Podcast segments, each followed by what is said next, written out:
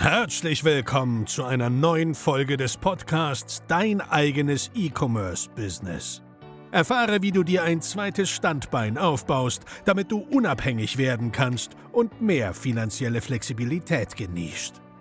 Jonathan Nägele zeigt mit seinem Mentoring bei Ecom Ventures seinen Klienten, wie sie Schritt für Schritt ein eigenes E-Commerce-Business aufbauen können und auf fünf- bis sechsstellige Umsätze skalieren. Herzlich willkommen zurück zu einer neuen Folge Dein eigenes E-Commerce-Business. Mein Name ist immer noch Jonathan Nägle und heute möchten wir mal darüber sprechen, warum Verkaufspsychologie in deinem kommenden als auch in deinem bestehenden E-Commerce-Business so elementar wichtig ist, warum ich die ganze Zeit darüber rede. Ja, wenn du hier zuhörst, dann wirst du wahrscheinlich irgendwie an dem Punkt stehen, wo du mit dem Gedanken spielst, dein eigenes E-Commerce-Business aufzubauen. Und dann denkt man an viele Punkte. Na, ganz, ganz viele Leute denken an das Rechtliche, an Steuern, an solche Geschichten. Äh, und viele denken halt, okay, welches Produkt suche ich, wie baue ich einen Shop auf, wie mache ich Marketing. Das sind alles richtige Themen, an die man auch denkt. Aber die allerwenigsten Leute denken an das Thema Verkaufspsychologie. Klar, es ist erstmal grundsätzlich sinnvoll, sich auf die einkommensbringenden Aktivitäten zu fokussieren. Das heißt, ich erlebe immer Leute, die fokussieren sich sehr, sehr lang darauf, irgendwie das äh, beste Rechnungstool sich zu suchen oder das beste Kundensupport-Tool, obwohl sie noch keinen Euro Umsatz gemacht haben. Und das bringt ja gar nichts, weil das ist der falsche Fokus. Du musst erstmal Umsatz machen, ja, und wenn du den Umsatz dann hast, dann kannst du dich ja darauf fokussieren, hey, wie optimiere ich zum Beispiel meinen Kundensupport? Am Anfang kannst du einfach nur eine E-Mail-Adresse hinschreiben, wo die Leute hinschreiben sollen. Für die zwei E-Mails, die du da im Monat wahrscheinlich bekommst, reicht das vollkommen. Ja, und später kann man das Ganze noch ausbauen. Aber sich gleich am Anfang darauf zu fokussieren, auf was, was nicht einkommensbringend ist, also was dir überhaupt kein Geld bringt, das ist einfach sinnlos. Ja? Weil du musst darauf gucken, dass du am Anfang erstmal Geld in dein Business reinbekommst. Und das ist das Allerwichtigste. Und dazu zählt eben auch Verkaufspsychologie. Weil die meisten denken immer nur an das Thema, ja, wie baue ich jetzt den Shop vernünftig auf? Ne, welches Produkt nehme ich? Oder wie mache ich Marketing und oh je, bezahlte Werbeanzeigen habe ich ja noch nie gemacht. Was ist, wenn ich das Geld investiere oder das nicht funktioniert oder was auch immer. Ja, und Verkaufspsychologie ist sehr, sehr wichtig.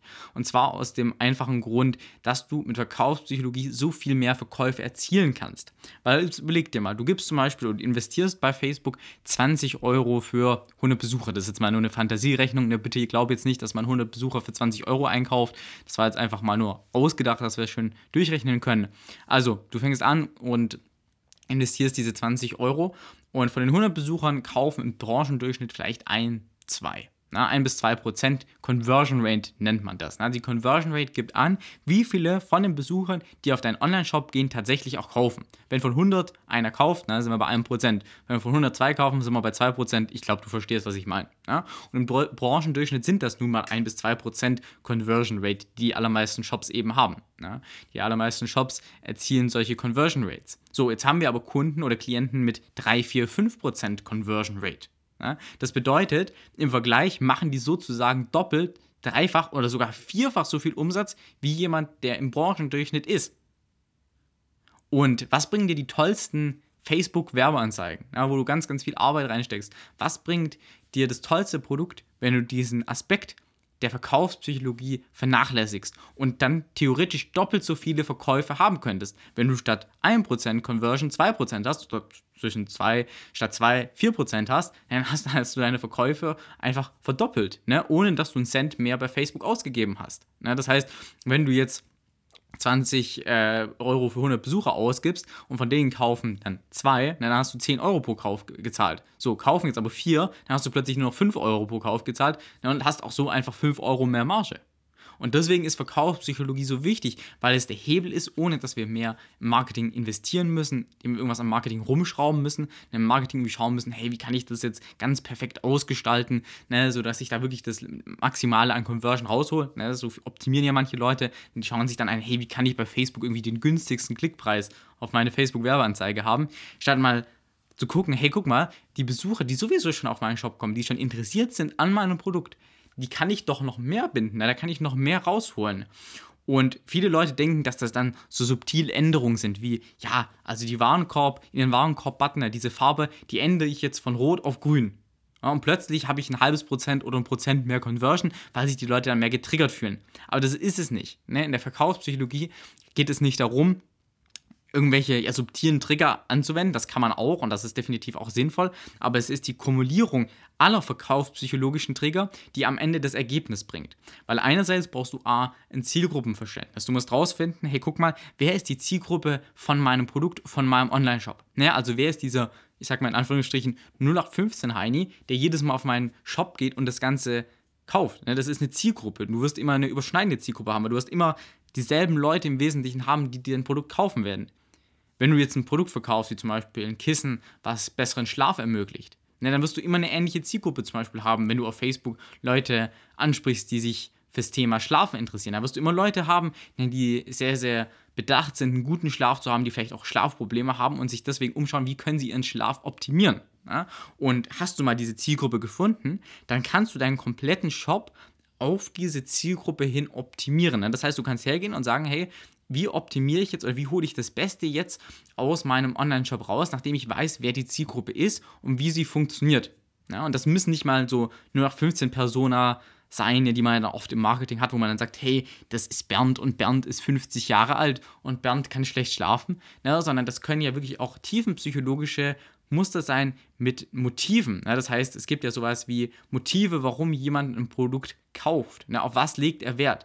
Ja, du hast es selbst schon gemerkt, es gibt zum Beispiel zurückhaltendere Typen und es gibt Typen, die zum Beispiel darauf achten, mit allen gut klarzukommen. Ne? Dass die sind sehr harmoniebedürftig, die wollen einfach, dass alles gut ist. Und dann gibt es Typen, die achten darauf, was sind Zahlen, Daten, Fakten, ne? die sehr unemotional an manche Sachen einfach reingehen. Ja, da gibt es zum Beispiel äh, vom Dirk Eilert, kann ich dir sehr empfehlen, kannst du mal nachgucken, gibt den sogenannten Motivkompass, mit dem man dann arbeiten kann. Ja, und mit diesem Motivkompass kann man dann die verschiedenen Motive der Leute raussuchen, warum sie ein Produkt kaufen.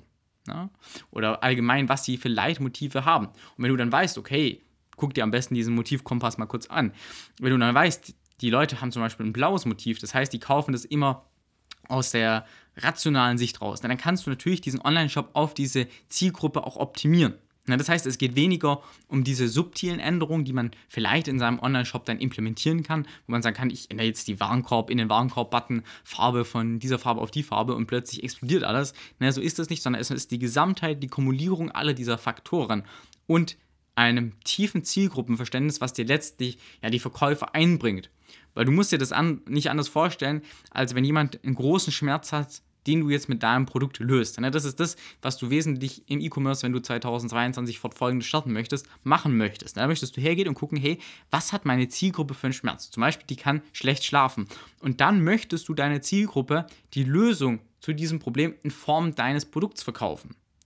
Und wenn du eine Lösung verkaufst, dann haben die Leute davor auch ein Problem. Und dieses Problem kannst du natürlich gezielt adressieren. Hey, schau mal, schläfst du schlecht?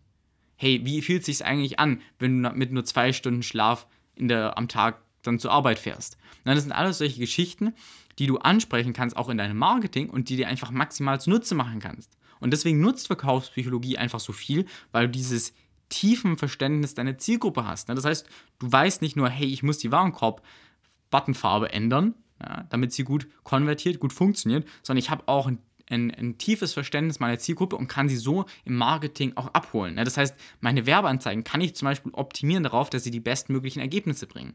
Ne? Verkaufspsychologie ist ja nicht nur äh, darauf beschränkt, das maximal in deinem Shop rauszuholen. Ne? Von den 100 Besuchern, von denen ich hier vorher gesprochen habe, statt plötzlich einem, zwei oder drei in zahlenden Kunden zu verwandeln, ne, sondern herzugehen und auch das in Marketing einzusetzen. Dieses ganze Know-how, was du über die Zielgruppe sammelst, über ihren Schmerz, dass du zum Beispiel nachts nicht schlafen kann oder schlecht schlafen oder irgendwie Schmerzen haben beim Schlafen. Ne? Alle diese Informationen kannst du nutzen und in dein Marketing einfließen lassen. Und so verbessert sich dein Marketing Step by Step. Ne? Weil du kannst immer genauer die Schmerzen dieser Zielgruppe adressieren.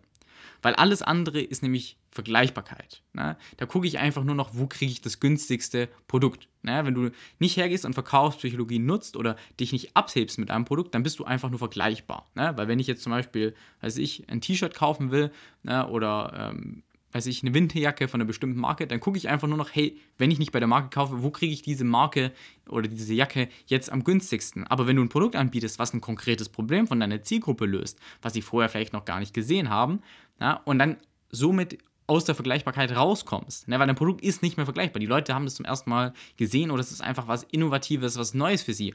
Und das löst dann diesen Wow-Effekt aus, von dem ich oft in zum Beispiel YouTube-Videos oder so, falls du unseren Kanal noch nicht abonniert hast, mach das sehr gerne, und wir sprechen, ist dieser Wow-Effekt, dass Leute dieses Produkt sehen und denken, ach krass, habe ich vorher noch gar nicht gesehen und löst mein Problem. Ja, zum Beispiel dieses innovative Kissen, um besser zu schlafen. Das ist nichts anderes als letztendlich ein Problemlöser. Ne? Weil die Leute schlafen schlecht und du gehst her und verkaufst ihnen dieses ähm, Produkt als ein Vehikel, um ihr Problem zu lösen. Ne? Das muss man dann immer verstehen, dass dieses Produkt von dir nichts anderes als ein Vehikel, ne? was einfach nützlich ist. Und deswegen funktionieren auch oft diese ganzen Ramsch-Gadget nur noch 15 Shops nicht.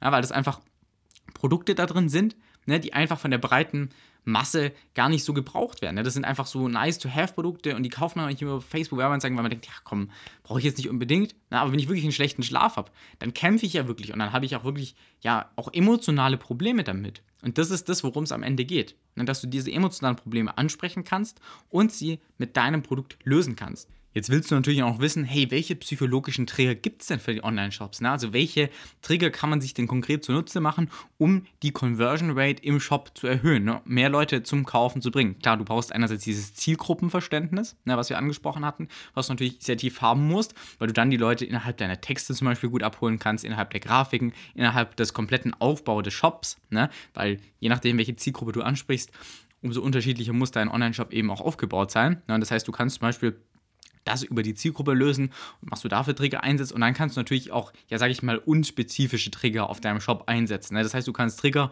einsetzen, die nicht von bestimmten ja, Persönlichkeitsmerkmalen geprägt sind oder von deiner Zielgruppe geprägt sind. Ne? Also die einfach überall gut funktionieren. Und ein Trigger, der zum Beispiel sehr, sehr ähm, weitläufig bekannt ist und den du selbst auch kennst und der dir jeden Tag wahrscheinlich begegnet, ne, wenn du einkaufen gehst äh, oder wenn du so Prospekte liest oder was auch immer im Internet äh, begegnet eigentlich fast immer, ist dieser Preisanker-Effekt. So, jetzt fragst du dich, was ist ein Preisanker-Effekt? Der Preisanker-Effekt ist nichts anderes als, wenn zum Beispiel dort steht, ja, 89,99 durchgestrichen ne, und dann steht dort 39,99 und du kannst es für einen günstigeren Preis kaufen. Denn unser Gehirn setzt zu jeder Zeit den Preis, der dort steht, oder die Zahl, die dort steht, mit allen anderen Zahlen unterbewusst in Relation. Ja, das heißt, das Gehirn macht nichts anderes, als zu gucken, hey, welche Zahlen befinden sich denn noch um den Preis, ja, sodass das Gehirn einschätzen kann, hey, guck mal, neben der 1000 steht eine 1 und die 1 ist viel niedriger als die 1000. Ganz blödes, plattes Beispiel mal. Ne? Und so musst du überlegen, macht das Gehirn das dauerhaft? Und das macht es übrigens auch bei Preisen. Ne? Das heißt, jeder Preis die steht, wird im Vergleich zu den anderen Preisen, die drumherum stehen, erstmal in Relation gesetzt. Und das kann man sich zunutze machen. Und das zum Beispiel mit dem Streichpreis, wie es ja die allermeisten Anbieter machen, indem sie hergehen und zum Beispiel sagen, hey, guck mal, ähm, das Produkt hat vorher so viel gekostet und kostet jetzt nur noch so viel. Na, das heißt, die Relation zueinander ist, dass das Produkt eigentlich mehr, höher, mehr wert ist. Ne? Das heißt, äh, der Wert des Produktes steigt, du hast einfach einen höheren Wert mit diesem Produkt assoziiert, ne, indem du jetzt sagst, okay, dieses Produkt eigentlich 89,99 wert, aber du kriegst es jetzt für 39,99. Selbiges kann man übrigens auch mit Artikelnummern machen, ne? weil Artikelnummern ja auch eine Zahl sind. Ne? Das heißt, wenn du das zum Beispiel stehen hast, irgendwie Artikelnummer 587 ne? und dann drunter 89,99, dann setzt automatisch das Gehirn die Artikelnummer, auch wenn es kein Preis ist, mit dem eigentlichen Preis mit in Relation und sagt, hey, guck mal, der Preis ist ja viel niedriger als die Artikelnummer. Ne? Weil man will zum Beispiel nicht Dauerstreichpreise machen, weil es ja Wettbewerbs... Ähm, ja, mäßig ein bisschen schwierig ist, halt dauerhaft ein Angebot zu haben und du willst es auch aus branding-technischen Gründen nicht, dass du dauerhaft einen günstigen Preis hast, dann wird es ja nicht immer im Angebot sein, weil dann Marke dann keinen kein Wert mehr hat. Und so kannst du zum Beispiel diese Artikelnummer als Trick verwenden. Indem du sagst, hey, guck mal, ich mache meine Artikelnummer auf sehr, sehr hoch, ne? Und das Gehirn bemisst dann automatisch diese hohe Zahl dem Produkt zu und dann wirkt der Preis, der tatsächlich dort steht, sehr, sehr viel geringer. Na, und das ist zum Beispiel ein einfacher Hack, den du jetzt zum Beispiel einsetzen kannst. Aber das ist halt nur ein Hack von vielen. Na, so musst du das ja verstehen. Es ist die Gesamtheit der Sache, die es macht. Na, es sind nicht kleine Änderungen, auf die es hier ankommt. Darauf kommt es vielleicht beim Thema Werbeanzeigen, Produkt an. Aber beim Thema Shop, da sind es viele kleine Trigger, die gemeinsam halt wirklich die große Differenz machen und dir dann plötzlich Schübe in 1, 2% Conversion Rate bringen, wo du plötzlich viel mehr oder exponentiell viel mehr Verkäufe machen kannst. Selbiges übrigens auch mit dem sogenannten Marmeladeneffekt. Ne? Marmeladeneffekt fragst du dich jetzt was? Das ist das Paradox of Choice. Was ist das Paradox of Choice? Das besagt, dass wenn wir zu viele Optionen bei einem Produkt haben, dass wir tatsächlich dann weniger kaufen. Ne? Das heißt, wenn zum Beispiel, und das Ganze hat man eben mit Marmeladen gemacht, ne? deswegen heißt es Marmeladenparadoxon, es gab, man hat einen Probanden quasi ähm, ein Marmeladensortiment gezeigt und einmal hat man den Probanden ein ja, relativ kleines Marmeladensortiment von, weiß ich, vier, fünf Sorten gezeigt und manchmal ein großes oder in einer anderen Probandengruppe dann äh, ein Marmeladensortiment mit, keine Ahnung, 20, 25 Sorten.